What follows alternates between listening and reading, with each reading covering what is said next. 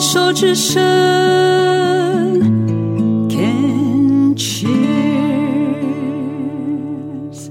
这里是牵手之声网络电台进行的节目是《静静过生活》，我是小镜子于静。年终了，大家是否做完了年度检讨回顾？是否拟定了来年的计划？会许愿吗？我为什么会这么问呢？十月的时候，我访问了一位能量满满、正向积极的女孩。说她是女孩，可不是恭维哦。和她互动，感受到的是她的雀跃和轻盈。一位出类拔萃的女孩，在诉说她美丽的生命历程。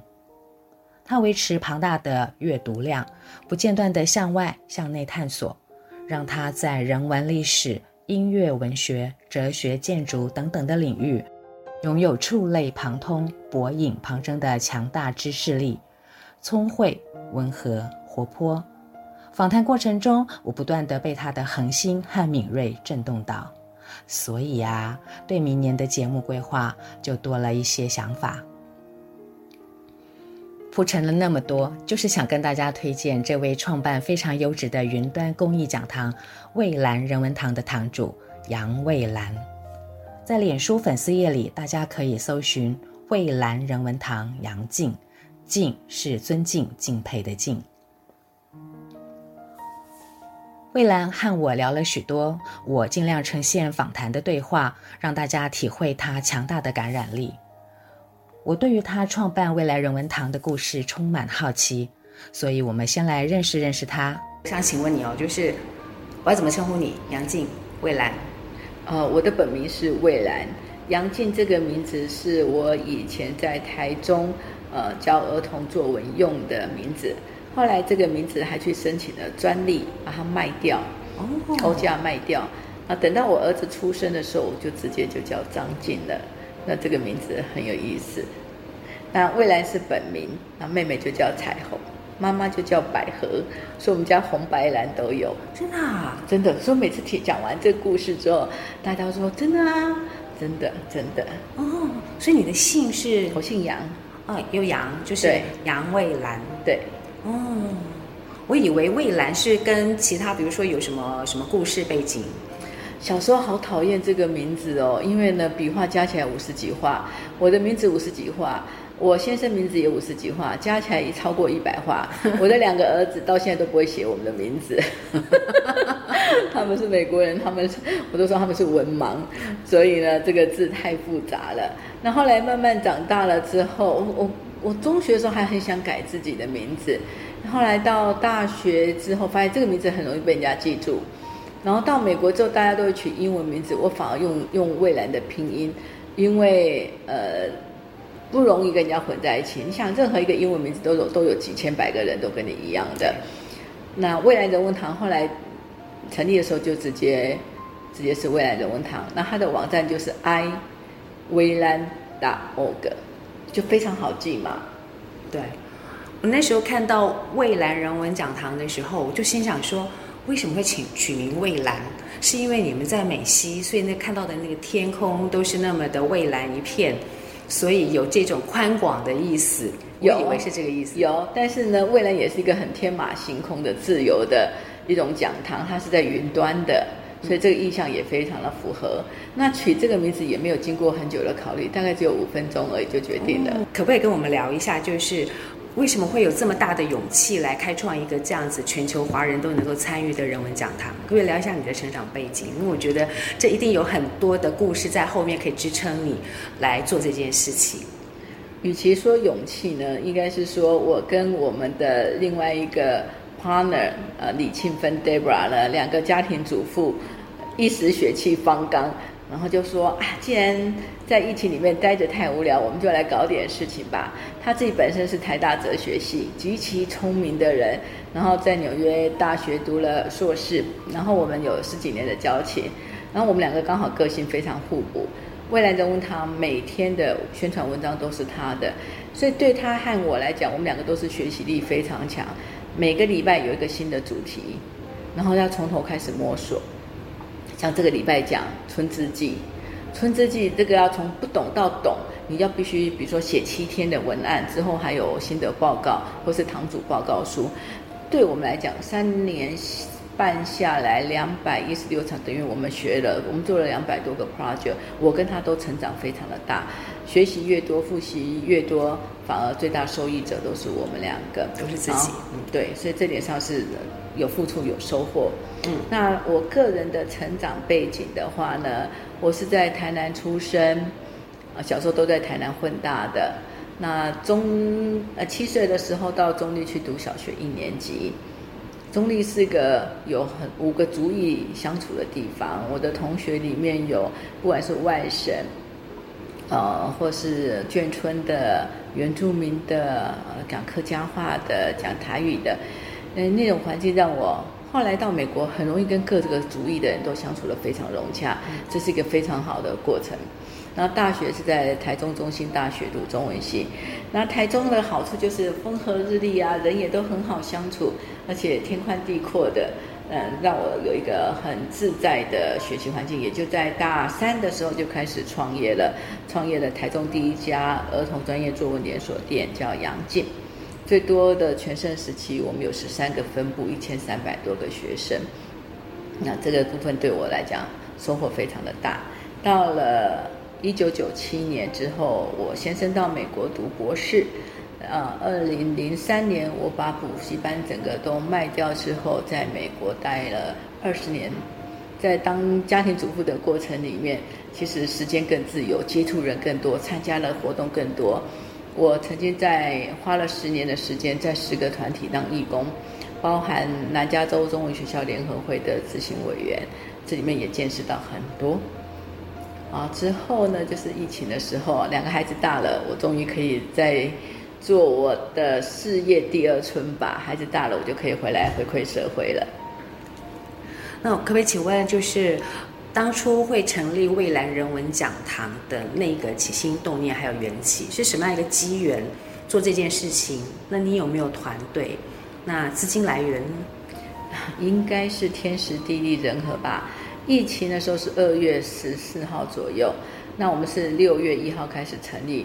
那在家待了三个月之后，就开始觉得闷得非常的无聊。在这个之前的时候呢，我父亲刚好是在二零一九年一月份过世。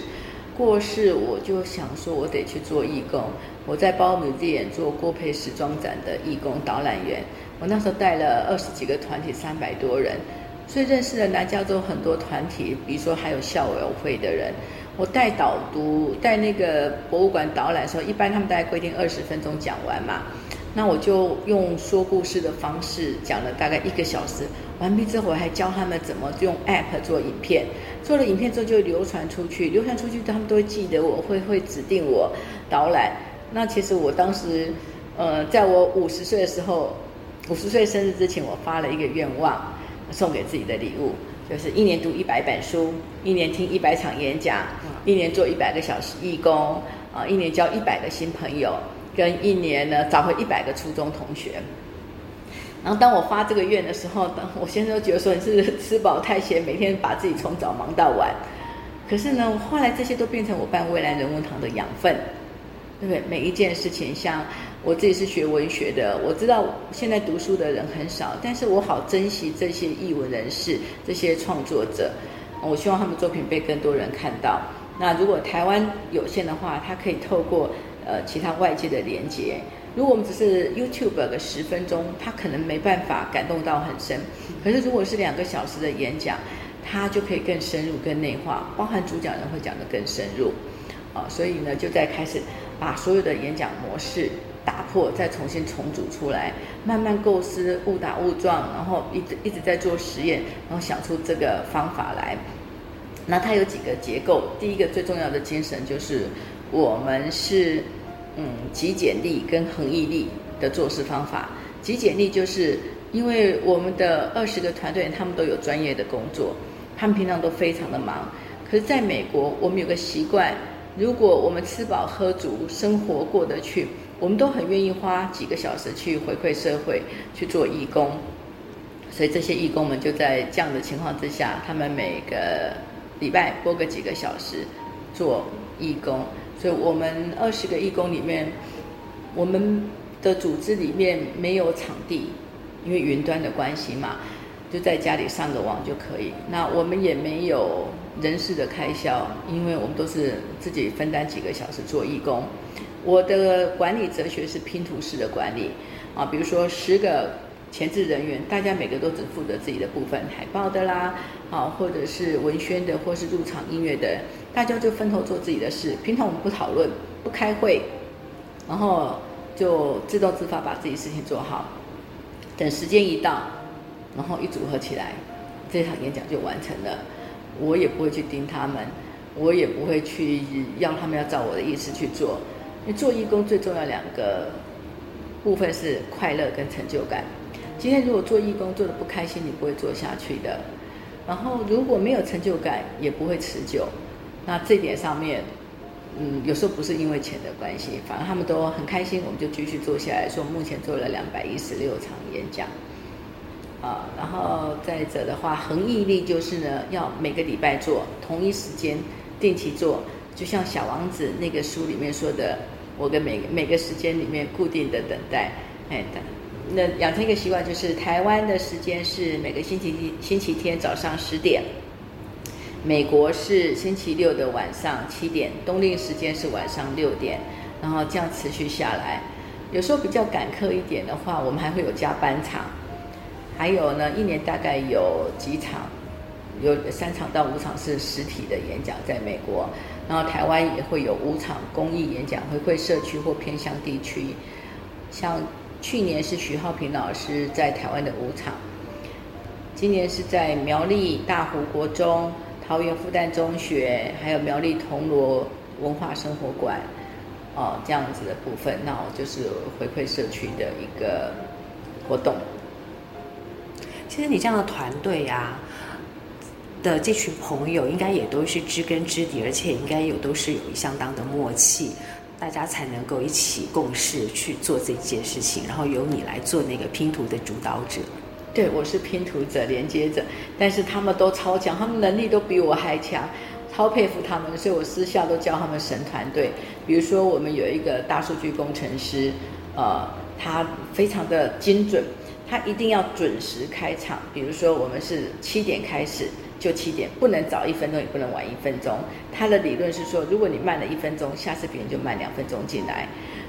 因此，我们可以做到饥饿行销，在开场前十五分钟就开始大家陆续进来。很少人做那个入场影片，影片做得像我们这么好。我们的有个记录是杨富如九月六号的演讲，一分钟之内五百人全部到满，慢第二分钟的人就进不来，就在外面哇哇叫了。所以很少线上演讲能够让大家这么准时，那这也是一直这样子训练下来的。当演讲很好，大家抢着进来的时候，就大家就能够 on time。这个就是我们呃我们的奇瑞他的提出来的要求。我们还有一个是在 Disney Hall 里面当大数据工程师，所以他的科技，他这个就是骇客等级的。Zoom 刚开始的时候有很多技术上的问题，他们是最早能够解决办法的人。那台湾的技术人员英语非常厉害，呃，所有主讲人都经过他测试，然后省了所有的其他人的时间。我们不会说捞了十个人来开会，浪费时间，就一对一就好了，这样子可以省了很多开会的时间。你知道吗？我我我有时候想要听我想要听的那个讲座的时候啊，我可能九点多我就已经先先上线了，我等于是先挂在那边，等你们 open 的时候我就可以滑进去了。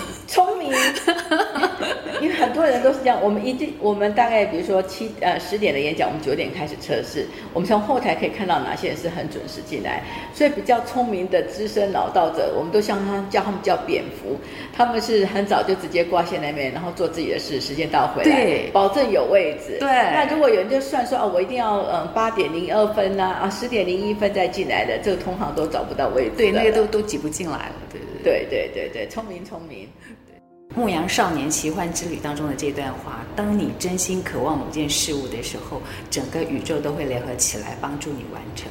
所以，想请你聊一聊联合起来帮助你的人和事情。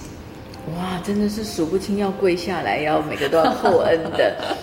我们从无到有，两个家庭主妇的胡扯瞎扯，然后开始跟英语说：“你有没有 room 可以借我？”他说有，一借就借了三年半的青春。每个礼拜六、礼拜天的早上，他就这样子陪着我们整场演讲完毕。有时候演讲最多是八个小时，他就是真的八个小时耗在这里。还有之前的测试。那最早的话，耳湾的话有几个好朋友就开始从一百、两百美金这样赞助。哦，我们从一开始的时候没有钱付演讲费，都是找我的同学啊，透过关系找其他认识的人啊，连我的师长都被我陷害过来讲。嗯，他在华航当了三十三年的客服经理，来讲飞机上的故事。所以我我有一个宗旨是，我觉得演讲要办得非常有趣，一定要找出那个趣味感。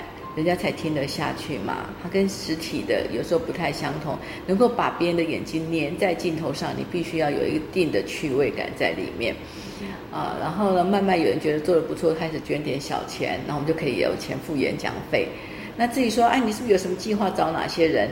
也未必是，因为什么人有空，然后我觉得他的题目可以做成，在我脑海可以酝酿出一个企划案，我就请。那也遇到过说有非常棒的主讲人，可是我就是找不出他的独特之处，能够把它给企划出来的，我就会把它暂时搁在一边。还讲一个很有趣的，就是王安琪老师。嗯，王安琪老师是怎么邀请到的呢？是有一天我们有一个堂友，他的先生在呃。大楼里面坐电梯的时候，就碰到安琪老师，就问他说：“啊，老师好吗？最近怎么啦？”老师就问说：“哎呀，你怎么很久没看到你太太跟小孩呢？”他说：“哦，太太在美国啊。”哒哒哒聊聊聊，之后这个林医师就说：“哎，我我我太太的朋友在做线上演讲，不知道老师有没有兴趣？”老师这当然很客气，就说：“哦，好啊，好啊。”就我们就在在电梯里面这样遇到老师。谈成晚上的十二点半，大概两个小时之后，我们就谈成了。那安琪老师啊，那一场演讲讲得非常的棒，非常的好，勾起我们对，嗯，他讲他讲《牡丹还魂》吧，对我们对对这个戏剧上面的喜欢，所以他非常非常棒，所以这么因缘巧合认识的。哦，还有一个大贵人，就是月赏基金会的执行长陈香兰。因为枪兰的关系，我们认识了刘巨卫老师、林伯杰老师、林仁斌老师是蹦艺术执行长，吴玉婷老师啊，于继伦老师啊，好多个这些音乐界的。我其实我已经离开台湾二十几年了，应该来讲是断层的，可是有好多团体的帮忙，像福林基金会，还有乐赏基金会，还有呃作家作家的这个部分，比如说。